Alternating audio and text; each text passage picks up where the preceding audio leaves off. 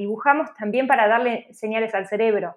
Entonces, ¿qué le puedo decir a mi cerebro que yo necesitaría hacer para dejar de hacer eso que quiero dejar de hacer? Porque solo decirle a mi cerebro no hagas tal cosa no es suficiente porque no sabe qué hacer en el momento. Al tener que dibujarlo te das cuenta de que te falta claridad en esa idea.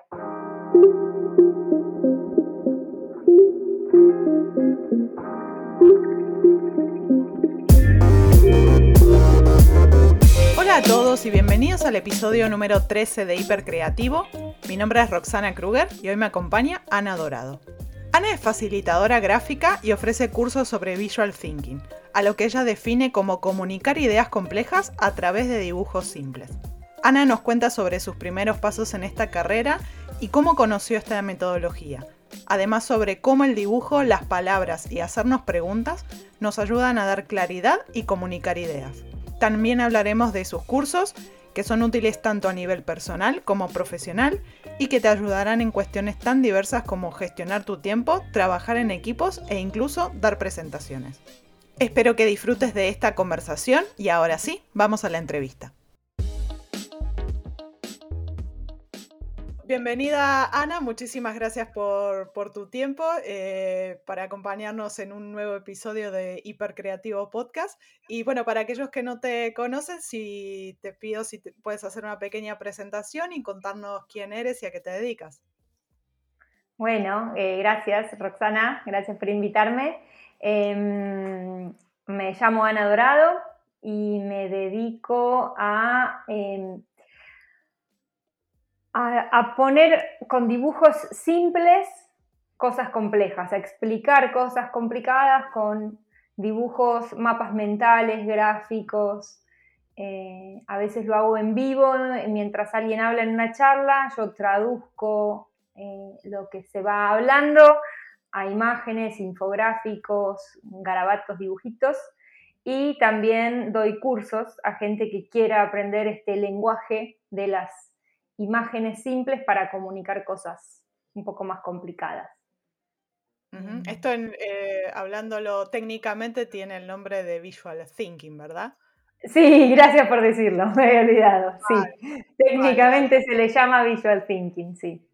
Vale, sí, sí, pero bueno, por lo que estuve investigando también un poco tu camino, eh, sí que sí que si es que no recuerdo mal, eh, al principio también te costó encontrar eh, exactamente cómo era esto, porque esto es algo que no sé hasta qué punto mucha gente lo conoce, con ese nombre particularmente además, eh, y que quizá es una técnica que quizá no está tan extendida. Entonces creo que también en su momento te costó también, ¿no? Encontrar ese camino de cómo se definía exactamente lo que te gustaba hacer. Un montón me costó, sí, me, me llevó dos años eh, en que dejé de facturar, dejé el trabajo que estaba haciendo antes y me dediqué conscientemente o, inconscientemente, no así, pero decididamente, deliberadamente, me dediqué a buscar, a probar, a preguntar. Eh, yo en ese momento decía, a mí me gusta ordenar las ideas con papelitos, con dibujitos, eh, ¿cómo se llama esto? Y la gente me decía, ah, puede ser que te gusten las metodologías ágiles. Entonces me formé en agilidad y era, pero no era exactamente, y después me decían, ay, debe ser experiencia de usuario. Entonces me formé en experiencia de usuario y era, pero no era, y así hice mil cosas hasta que un día alguien eh, vi el curso, porque en ese momento hacía cursos de todo, literalmente de todo, a la vez que yo daba cursos de no sé qué, porque yo no sabía bien ni cómo llamarlo, pero quería dar cursos para ver si explicándolo sistematizaba lo que hacía y tenía un nombre y hasta que en todo ese camino hice un curso de Pat Moya que se llamaba Pensamiento Visual. Pat Moya es una colega mía de acá Argentina.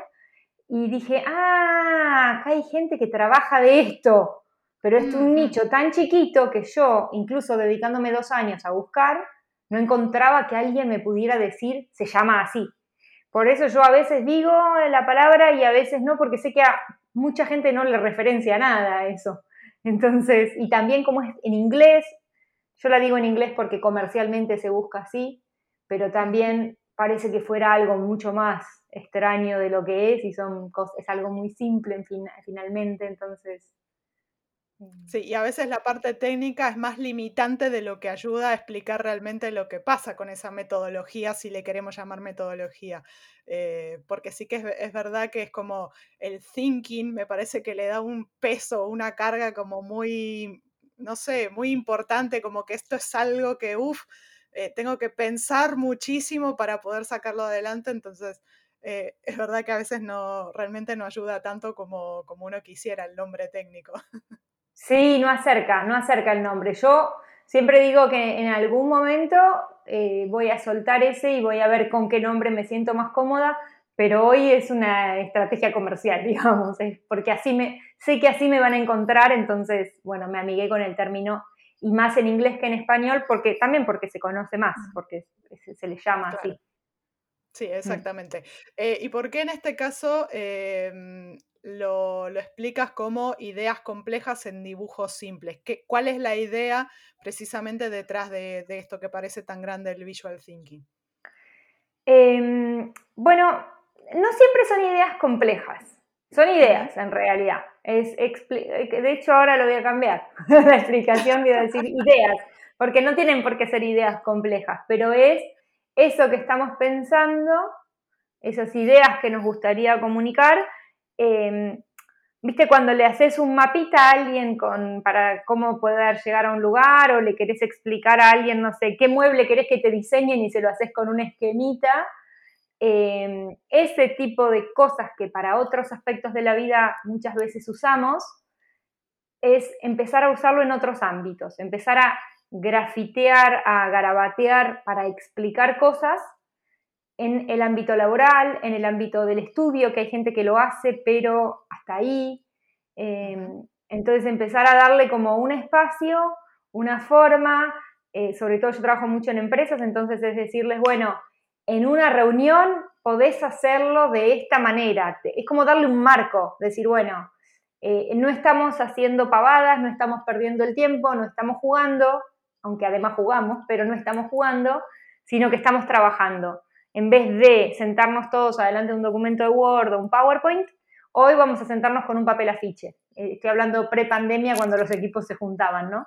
Eh, hoy sería eh, con alguna aplicación, por ejemplo, Mural, Miro, esas que tienen un tablero compartido, o lo hacen a mano y lo comparten en el Zoom, pero darle un marco a podemos comunicar nuestras ideas en otro lenguaje que es el visual, que es el lenguaje que consumimos casi hoy, casi más, es el que más consumimos, o uno de los que más, eh, en Instagram, en todas las redes, en, incluso en, PowerPoints, en todo lo que, en las, señales de tránsito, todo el tiempo estamos consumiendo imágenes y en general tenemos como un déficit a la hora de producirlas, como que hay un desbalance ahí. Y lo que trato de hacer es que la gente se anime a balancear esa parte. Claro, hay como una desconexión incluso entre, de alguna manera esto me trae a nuestras niñez también, cuando sí que lo principal era dibujar en muchos aspectos, porque no, de alguna forma era la principal manera de comunicarse, sobre todo hay una cierta edad donde es la única manera de comunicarse, donde quizá dar a entender lo que, lo que quieres o lo que te gusta o lo que sea, eh, y al creo que al crecer de alguna forma nos empezamos a desconectar cada vez más de eso cuando empezamos a tener un lenguaje hablado. Eh, y de hecho, llegados a la adultez casi que da miedo esto de los dibujos. Es como, uff, no, esto no es profesional, sobre todo en el caso de las empresas. Creo que es todavía más, eh, más chocante el tema de que esto no es profesional, entonces no hay cabida. ¿Cómo, cómo ves este tema? O sea, o sea, refiriéndonos específicamente al tema del dibujo, que, lo veo como una herramienta súper poderosa. Y eh, estoy totalmente de acuerdo con lo que decís, o sea, es, un, es una herramienta de comunicación, un lenguaje de comunicación súper potente, que cuando éramos chicas eh, lo hacíamos sin miedo y lo hacíamos sintiendo que lo hacíamos increíble y decíamos, esta es mi familia y dibujabas tres garabatos y era tu familia y súper orgullosa y en algún momento alguien nos dijo, eh, vos mejor dedícate a la pelota, o acá el que dibuja bien es tu hermano, o eh, como nos han dicho o nos hemos dicho, o sea, no, no, no, buscando culpables, pero como que como sociedad eso se ha visto como arte, nada más, como arte y encima arte, arte para, para algunas personas, ¿no? y muchos lo hemos metido en una caja. Incluso eh, yo, por ejemplo, que estudié diseño gráfico, eh, mm, mm, también tengo todo, tuve todo un camino que desandar porque yo en la facultad decía yo también no sé dibujar. ¿Por qué? Porque no dibujaba cool como dibujan los ilustradores, no tenía el estilo cool que había que tener. Entonces también metí el dibujo en una caja y me daba mucha vergüenza y me pasé mucho, en la, carrera no dibujaba. Eh, claro. Y, bueno, de hecho hoy mi mayor trabajo cuando doy cursos es que la gente recupere eso, se dé cuenta de que puede y de que incluso esos monigotes, porque hay gente que, o sea, en la escritura hemos evolucionado en general, hoy no dibujamos, no escribimos igual que cuando íbamos al colegio, al, primer grado.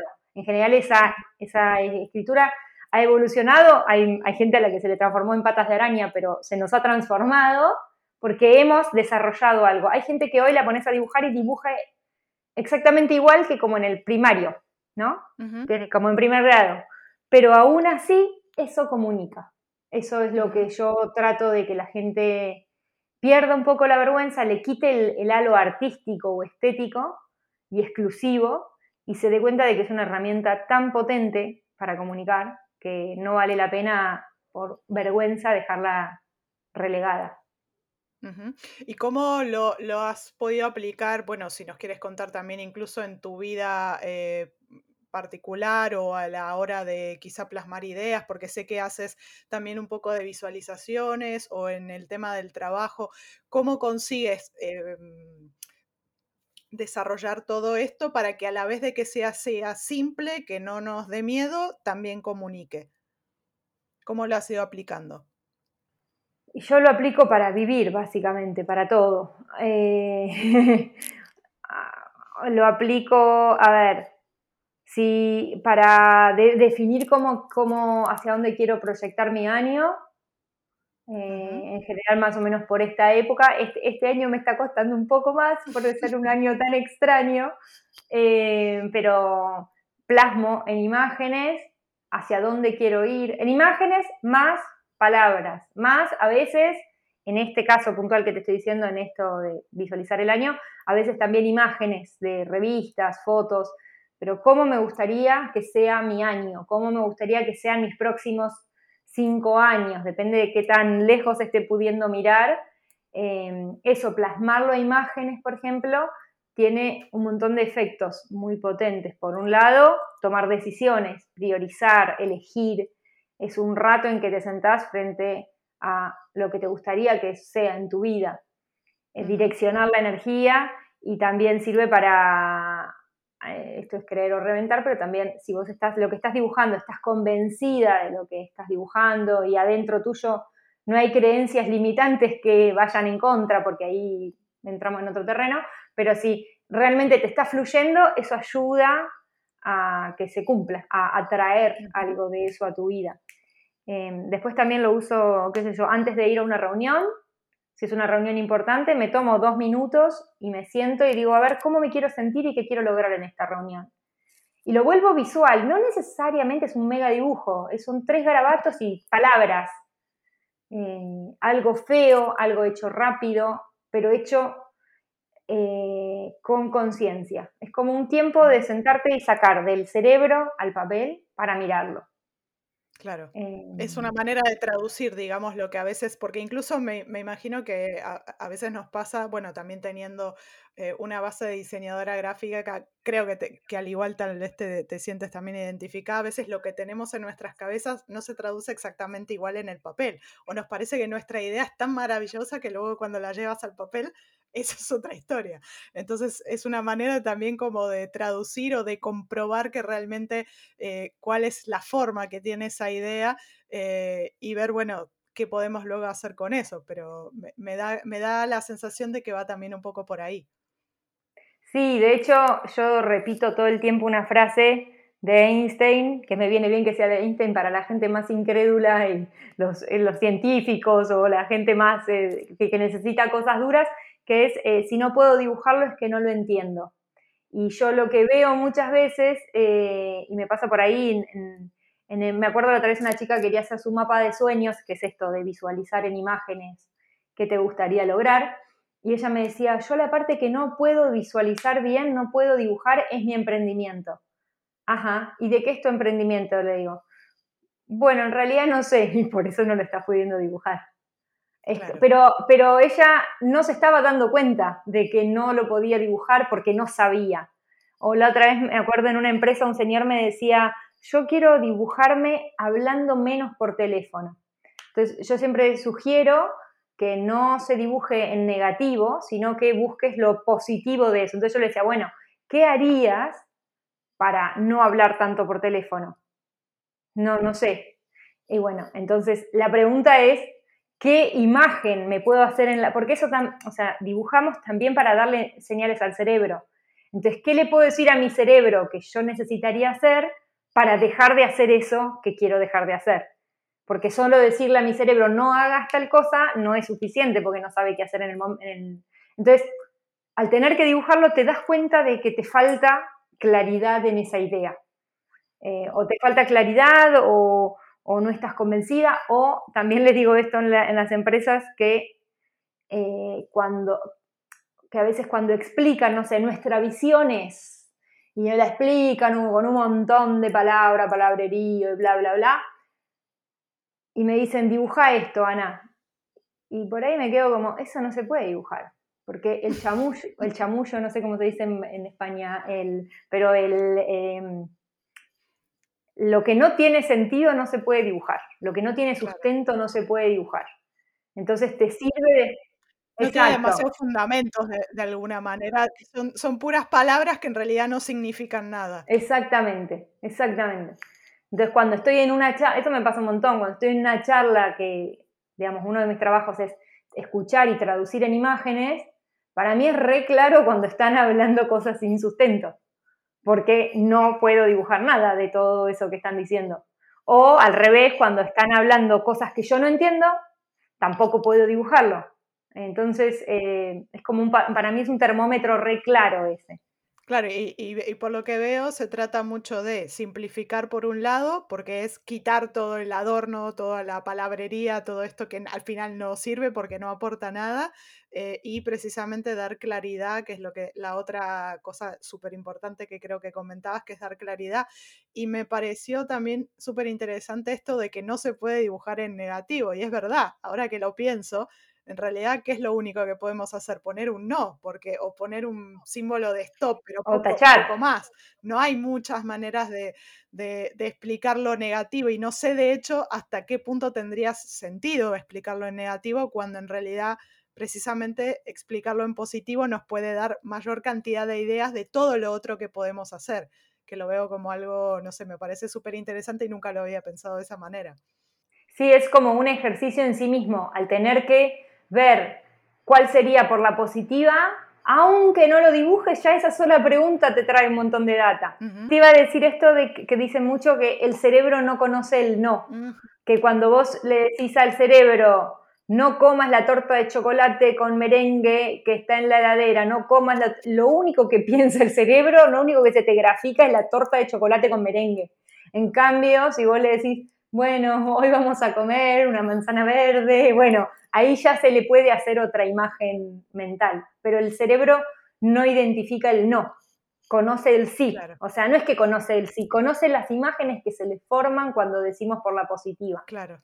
Sí, es una, es casi que de una manera psicológica de tratar incluso la, mm, tal vez esto también de los miedos o de los, o de los prejuicios que tenemos contra nosotros mismos y demás, porque al final es ponerlo siempre de una manera positiva y de algo que pueda llegar a tener un resultado y no quedarnos en, no, esto no lo puedo hacer y entonces no hay salida porque al final es eso también, si no, si no abrimos la puerta al positivismo, tampoco va a haber muchas más ideas que explorar a final de cuentas. Totalmente, sí, yo de hecho otra, una formación que hice aparte es en constelaciones familiares, y en, que, es, que es como una herramienta terapéutica, digamos.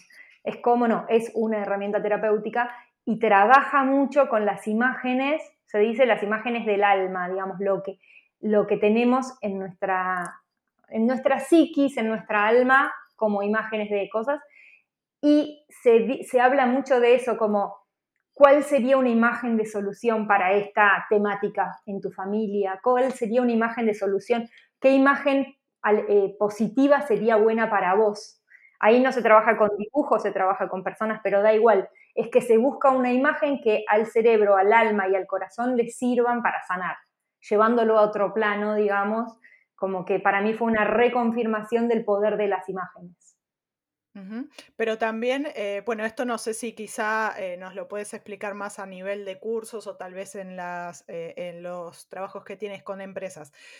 también es, es, importante en algún punto el tema de las preguntas, porque precisamente esto que comentabas antes, de que si le haces la pregunta, eso es lo que da claridad. A, a la hora de dar estos cursos y demás, ¿Son importantes las preguntas también que te haces o, o, la manera de formular esas preguntas? ¿Tiene algo que ver esto en el tema? Eh, sí, sí, sin duda, sin duda. Eh, hacernos buenas preguntas o, eh, digamos, como una pregunta estándar es cuando te encuentres frente a la imposibilidad de dibujar, digamos, llevándolo a este, a este plano exclusivamente, es preguntarte ¿por qué no lo estoy pudiendo dibujar? ¿Qué, ¿Dónde está la traba en esto que yo no lo puedo dibujar? Em, y después eh, también cuando, digamos, llevado a herramienta concreta de trabajo, cuando te juntas con un equipo y querés que el equipo plasme en imágenes algo, son muy importantes las preguntas. Es como, ¿qué queremos lograr? Eh, o, digamos, ¿dónde están nuestros problemas? Eso ya te va a llevar a, dibujar, a que el equipo dibuje otra cosa. Eh, ¿Cuál sería nuestra imagen de solución como equipo? Mm, no sé, la pregunta que lances es lo que va a definir Sí, y sí, eh, perdón, importan un montón las preguntas porque es un lenguaje. Entonces, es un lenguaje que en vez de contestarlo con texto, lo vas a contestar, vas a hacer que o contestarlo vos o contestarlo tu equipo con, dibujos. Entonces, son muy importantes las preguntas, sí. Sí, y esto ya por un tema de, cosas que he visto en el trabajo, sí que eh, creo que también es importante tener en cuenta que no, no necesariamente buscar preguntas de sí y de no, sino son más bien preguntas abiertas que den ese espacio para poder pensar en ideas o conceptos o maneras diferentes de expresarlo, porque si nos quedamos en el sí y el no, mucho no, no vamos a poder resolver a final de cuentas. Exactamente, sí, sí, sí, como, sobre todo cuando estás en procesos como creativos o de buscar nuevas alternativas, nuevas soluciones, para lo cual los dibujos y y por las dudas quiero aclarar que no es solo dibujos, sino que cuando se trabajan con estas técnicas es dibujos, más palabras, más pedazos de papeles con palabras, más eh, notas adhesivas, como construir algo que el cerebro identifique como, eh, como imagen. Para transmitir en un todo sería realmente, o sea, es, es, un concepto que al final el cerebro es lo que tiene, lo, que va a entender de alguna forma, pero que creo que es muy personal también porque cada uno tenemos maneras a veces de entender lo mismo eh, de maneras diferentes, a final de cuentas. Entonces, quizá una misma imagen incluso puede representar algo para uno y otra cosa para otra persona, entonces creo que en el fondo es también como muy personal. Sí, pero eh, la invitación que yo hago siempre cuando usan esto como herramienta de trabajo es que justamente como una imagen para mí puede significar una cosa y para otra persona otra, siempre se trabaja imagen más texto. Porque en el arte, digamos, si yo hago un cuadro, no pasa nada que alguien entienda algo diferente o una ilustración de otro estilo. Pero al ser una herramienta de trabajo, está bueno que el mensaje sea unívoco, que se entienda tal cual. Entonces, yo siempre les digo como usen, sí, cosas más creativas para destrabar y demás, pero a la hora de comunicar, que vos lo muestres y que el, en conjunto, imagen más palabra, hagan un sentido claro. Claro, siempre la idea es buscar claridad. Para que siga sirviendo como lenguaje. Eh, sí, por lo menos yo te voy a hablar mucho de mi forma particular de trabajar. Eh, yo, eh, a mí me voy en el camino de buscar esto como un lenguaje todo el tiempo. Entonces, que sea lo más transparente y clarificador posible. Claro, entonces, más a nivel personal entiendo que quizás son eh, los ejercicios estos como las visualizaciones, ahí sí nos podemos dar el lujo de decir, bueno, expresamos todo de la manera que queremos, pero quizá en un contexto en el que tenemos que trabajar con otras personas o llegar a una idea común, es mejor reforzarlo, como lo que comentabas, entre una imagen y un, y un, texto, para que entonces todos tengamos la misma manera de ver eh, lo que, a lo que nos referimos, que todos lo veamos de la misma manera. Exacto. O por ahí también y en esto también tienen que ver las preguntas, digamos, a veces, eh, por ejemplo, no sé, cuando la empresa quiere ver si el, el equipo quiere ver si está, está, alineada la visión, estamos mirando todas, todos lo mismo, entonces le podés dar a cada quien un, un papel para que cada quien plasme su visión por separado, individualmente, y después las miras todas juntas y dices, a ver si estábamos mirando lo mismo. Entonces, ah, digo que tiene que ver con las preguntas porque es como primero le pedís que lo respondan en individual y después a ver qué pasa si lo juntamos. Y si no, también otro momento puede ser directamente, bueno, contestémosla juntos a esta pregunta. Y ahí vemos eh, si estamos pensando lo mismo. Claro, es adaptarnos un poco a la circunstancia y quizá también al objetivo que queremos lograr con esa, con esa sesión. Exactamente, sí. La palabra objetivo es clave, sí. Genial. Eh, y quería, bueno, pasar, si puede ser también a que nos comentes un poco sobre, sobre tus cursos, que sé, bueno, que sé que haces un poco a nivel personal, me, eh, me, parece, algunos cursos y otros son más a nivel quizá empresarial, de alguna forma para poder usar en, en empresas. ¿Nos puedes hacer un, digamos, una breve descripción de estos cursos, de lo que van y de, de quizá a quiénes están orientados? Sí, em, tengo un curso que es el que más, eh, digamos, con el que empecé a dar cursos, que se llama No tengo tiempo, que lo sigo dando y ahora lo estoy armando en formato grabado. De hecho, esta mañana estuve grabando eh, y que es eh, técnicas visuales para definir hacia dónde quiero ir, para gestionar proyectos con agilidad y para calendarizar la semana. Digamos, como plasmar todo lo que tengo en la cabeza en imágenes eh, y también plasmar todos los pendientes. No, no necesariamente todo en dibujos, siempre técnicas visuales, pero es sacar de mi cabeza, ordenar mis ideas, ver todo lo que me gustaría lograr, priorizar, tomar decisiones y finalmente calendarizar la semana, digamos, llegar desde el caos mental este es, este es un curso que en general le sirve mucho a gente que, tiene, que es creativa y de pronto tiene un montón de ideas, pero le, cuesta eh, aterrizarlas y hacerlas entrar en acción. Y también, también al revés, hay gente que es muy ejecutiva y expeditiva, pero de pronto no está pudiendo eh, sacar a flote su creatividad.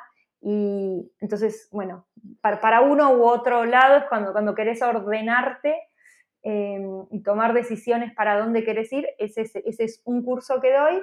Después doy cursos en distintos momentos y ahora esto los estoy grabando eh, de técnicas simples para dibujar rápido, o sea, gente que siente que no sabe dibujar, em, que aprenda formas fáciles para perder la vergüenza, perder el miedo y animarse a dibujar, hacer, a hacer dibujos muy simples.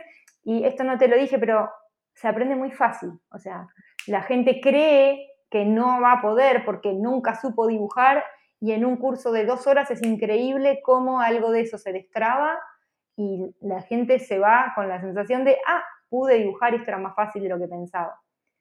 Y después el curso más avanzado que estoy dando ahora eh, es una formación para gente que quiere dedicarse a esto de forma profesional. O sea, gente que quiere hacer lo mismo que hago yo, poder trabajar en equipos enseñándoles a hacer esto, eh, poder hacer, tomar notas en vivo. Eh, eso, para eso se necesita, además del curso, horas de vuelo, digamos, práctica, ¿no? Pero yo les enseño todos los tips y cómo se puede armar. Em, eso, para tener como una herramienta de trabajo. Y también en equipos eh, les enseño muchas veces a, crear presentaciones, en vez de hacerlas con PowerPoint, eh, que las hagan con dibujos. Eh, y después un montón de veces son cursos muy a pedido, por ahí me, este equipo está necesitando alinear la visión, entonces hago un curso específicamente para que, o alinear la visión, o visualizar los procesos, ordenar eh, ideas, hacer brainstorming, eh, depende de la necesidad de cada equipo, digamos. Sí, o sea que hay una variedad bastante, bastante importante y, mm, creo que en algún punto también se pueden complementar eh, eh, eh, todos estos diferentes cursos para tanto que te sirvan a nivel personal, quizá para organizarte y luego también a nivel quizá laboral, que, ya sea porque trabajes en equipo o porque precisamente lleves un equipo adelante y que entonces también tengas mm, quizá no las maneras habituales o las de siempre y la típica reunión en la que tenemos que pensar todos juntos y que al final no sacamos nada adelante, sino hacerlo también de una manera tal vez más práctica y al final más útil, eh, entiendo que. Eh, sí, totalmente. Genial. Eh, vale, entonces ya pasando a una parte em, de lo que es el, final y más práctica, eh, ¿hay algo que le puedas recomendar a la gente que se esté queriendo meter en, esto o que mm, todavía no esté muy convencida de dar los primeros pasos en el visual thinking, llamémosle, pero en realidad esto de eh, hacer ideas en dibujos simples, ¿cuáles podrían ser los primeros pasos que podrían dar o cuáles serían los consejos o tips como para empezar y, no dejarse llevar por esto de que no sé dibujar? Em, la primera es que mm, no tiene que ser perfecto, o sea, al contrario, tiene que ser, yo siempre les digo en los cursos, que salgan feos los dibujos, a propósito, porque eh, de hecho yo misma cuando hago mis mapas de sueños y demás, bueno, quizás yo ya dibujo tanto que que, rápidamente me sale algo que tiene una forma más entendible, a veces no, eh, pero es usar esto como lenguaje, de la misma manera que, no sé, si querés eh, escribirle a alguien una carta o dejarle un mensajito, una notita, no vas a hacerlo con una pluma de caligrafía y que te salga una letra perfecta, impoluta, sino que garabateas lo que te sale. Para los dibujos lo mismo si vos, de hecho, la gente que es diseñadora, por ejemplo, o ilustradora, tiene más problemas a veces porque si le querés meter mucho detalle, se te fue el tren, ya te perdiste la idea. Entonces es, un, es dejar que no tiene que ser perfecto, tiene que ser un mamarracho que mínimamente se entienda, el texto ayuda mucho. O sea, un garabato con un texto abajo ya tiene otro sentido, entonces eh, hacerlo, mm, atravesar la vergüenza que da, da, esa vergüenza al principio y saber que si me pierdo de hacerlo por la vergüenza, me estoy perdiendo un lenguaje, me estoy perdiendo una forma de expresión, que siempre pongo el mismo ejemplo, pero que es que hoy para mandar un mail no le vas a decir a alguien, no, no te mando un mail porque no escribo como Borges. No, escribís, escribís el mail y como podés. Exacto. Entonces, en los dibujos sería lo mismo, es decir, decir, no, no voy a hacer, no voy a plasmar esto en imágenes porque no soy dibujante, es perderte una herramienta hiper recontra potente. Hoy consumimos más imágenes a cada minuto que pasa. El cerebro las procesa mucho más rápido, entonces si me lo pierdo solo por vergüenza, es como cualquier lenguaje nuevo que aprendes, cuando aprendes inglés, al principio te da vergüenza. Sí. Y es la forma de atravesarlo es hacerlo. Hacerlo, aún con la. O sea, si aprendes inglés y solamente escuchás, pero nunca te animás a hablar, no te sirve tanto el idioma. Va, depende del contexto, ¿no? Pero como que si vos querés realmente hablar inglés, tenés que hablar inglés. Entonces, si querés dibujar, tenés que dibujar. Y dibujar al principio en tu casa y después te animás a mostrárselo a un compañero y después otra cosa y un poquito más y escuchar, mirar, mirar mucho, mirar y tomar y copiar eso que mirás. Copiar, fijarte quién hace dibujos simples y tratar de copiarlos. Eh, y copiarlos, y no una vez, sino muchas veces, como cuando hacíamos la A, muchas veces hasta que la A no salía sin pensar. Acá lo mismo. Es lo mismo que aprender cualquier idioma. Repetir, repetir, repetir, hasta que no lo tenés que pensar más. Genial. Eso creo que serían los tips que daría.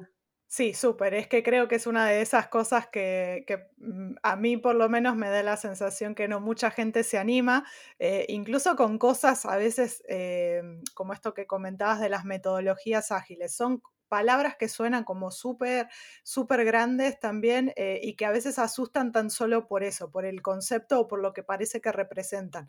Y, creo que nosotros mismos coartamos en, muchos, en muchas ocasiones esa posibilidad de decir, no, es que, es que no soy creativo, uff, es que mm, yo no puedo hacer esto, es que no es para mí, yo no tengo, tengo un pensamiento analítico, te dirán otros tantos. Entonces es como, mm, eh, no, eh, somos un poquito más, más sencillos a veces o más básicos de lo que nos creemos y es eso, es darle la oportunidad a cosas que parecen nuevas, que en realidad si nos ponemos a ver el tema del dibujo, es lo que hablábamos antes también, que viene desde que somos muy pequeños, eh, o sea que es eso, darle, darle esa oportunidad, esos tipos me, parecen fantásticos para precisamente promover un poco esto. Sí, gracias, sí, sí, sí, totalmente. Súper. Y para complementar esto, eh, ¿tienes algún, no sé, eh, libro que tal vez eh, hayas leído recientemente o que te haya ayudado en tu, en tu camino de, de, esto de los dibujos y demás? O, no sé, mm, algo que hayas escuchado, que te haya inspirado, que quizá puedas compartir con nosotros. Em, sí, pero no me acuerdo ahora el autor del libro. Hay un libro de Visual Thinking que me lo regaló José Luis Ancícer, que es un colega también, em, y que lo tengo en la otra habitación, pero me olvidé de mirar el nombre. Te, ponemos el link o algo, no sé. Eh, y después hay algunos videos, por ejemplo, hay un video que está en YouTube, hay charlas TED que están muy buenas. Un link de, te mando tres links de YouTube. Perfecto, esos serían, serían entonces videos de YouTube eh, en los cuales se habla un poco del tema de visual thinking y demás del poder de las imágenes, de por qué creemos que no sabemos dibujar, de cómo destrabarse, de dónde podés usar algo, de esto. Vale, genial. Después también estoy armando mi canal de YouTube, eh, que por ahora tengo un video solo que lo hice la semana pasada, pero de a poquito voy a ir subiendo más videos, así que ahí también van a poder encontrar más recursos. Sí, y también a veces en español, porque sí que es verdad que yo al menos me he encontrado con que hay muchísima cantidad de, recursos en inglés, pero luego traducir todo esto al español ya es otra historia. Incluso de los, eh, de los libros que he visto de aquellos que son supuestamente considerados como un poco los cracks de su, de su materia, eh, no sé, Mike Road creo que son, o Ackenberg o algo así que me suena. Eh, sí, es lo que te quería decir. Eh, no me, Brandy. Brandy, Brandy Ackenberg o, similar es el nombre y sí, sí que es verdad que luego cuando lo buscas, no, esto todavía no está en español. Eh, y no necesariamente quizá sean libros tan complejos, pero no deja de ser un poco limitante. Entonces también eh, esto de que poco a poco haya cada vez más contenido en español ayuda a que mucha más gente también se sienta cómoda eh, o porque necesariamente no quieren aprender otro idioma para tener que quizá acceder a este tipo de, contenido. Así que también será bienvenido obviamente tu canal para que la gente también te pueda no sé, también te puedas seguir por ahí y eh, más allá, obviamente, también de los, de los cursos que los invitamos a todos a que obviamente se unan, que también pondremos eh, el link de tu página web así la gente se puede, eh, se puede empapar un poquitito de, cuáles son los diferentes cursos y demás y dar un pequeño salto quizá a esto. Y por último te quería preguntar qué proyecto tienes eh, que ahora mismo tengas o que estés pensando en hacer que te emocione o te ilusione, que quieras compartir con nosotros, ya sea profesional, personal. Personal tengo en este momento mucho lío, así que de ahí no te puedo decir nada, pero, pero, pero profesional, eh, por un lado estoy súper entusiasmada con esto de que estoy grabando cursos para que estén disponibles eh, online de los cursos que daba habitualmente por Zoom eh, que antes daba presencial y ahora los estoy dejando grabados y eso me, me súper divierte. Y también tengo el proyecto de hacer un libro, así que en eso que decías, eh, de un libro en español sobre visual thinking, todavía está, tengo pedazos armados, pero lo tengo que, le tengo que dar una buena forma, así que eso también es parte de lo que me entusiasma. Y, y después todavía está empezando el año, así que no sé, como que tengo la sensación de que, de que se me va a caer, algo se va a ordenar y va a haber algo, algo, porque estoy con ganas de algún otro proyecto, pero todavía siento que está ahí como al caer.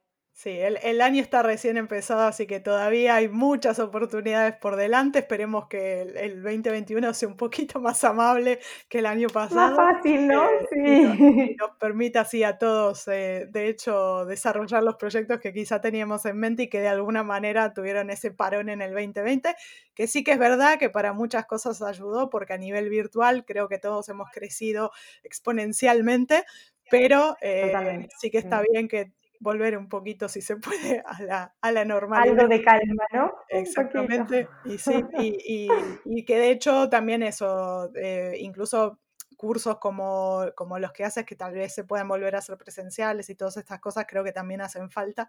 Así que... Me encantaría, me encantaría, me encantaría volver porque me gusta mucho lo virtual y tiene un montón de ventajas, pero a mí, para mí dar los talleres presenciales era una fiesta, era un momento de algo de, mucho compartir. Se comparte mucho igual por Zoom también, pero eh, hay algo de lo presencial que no se reemplaza.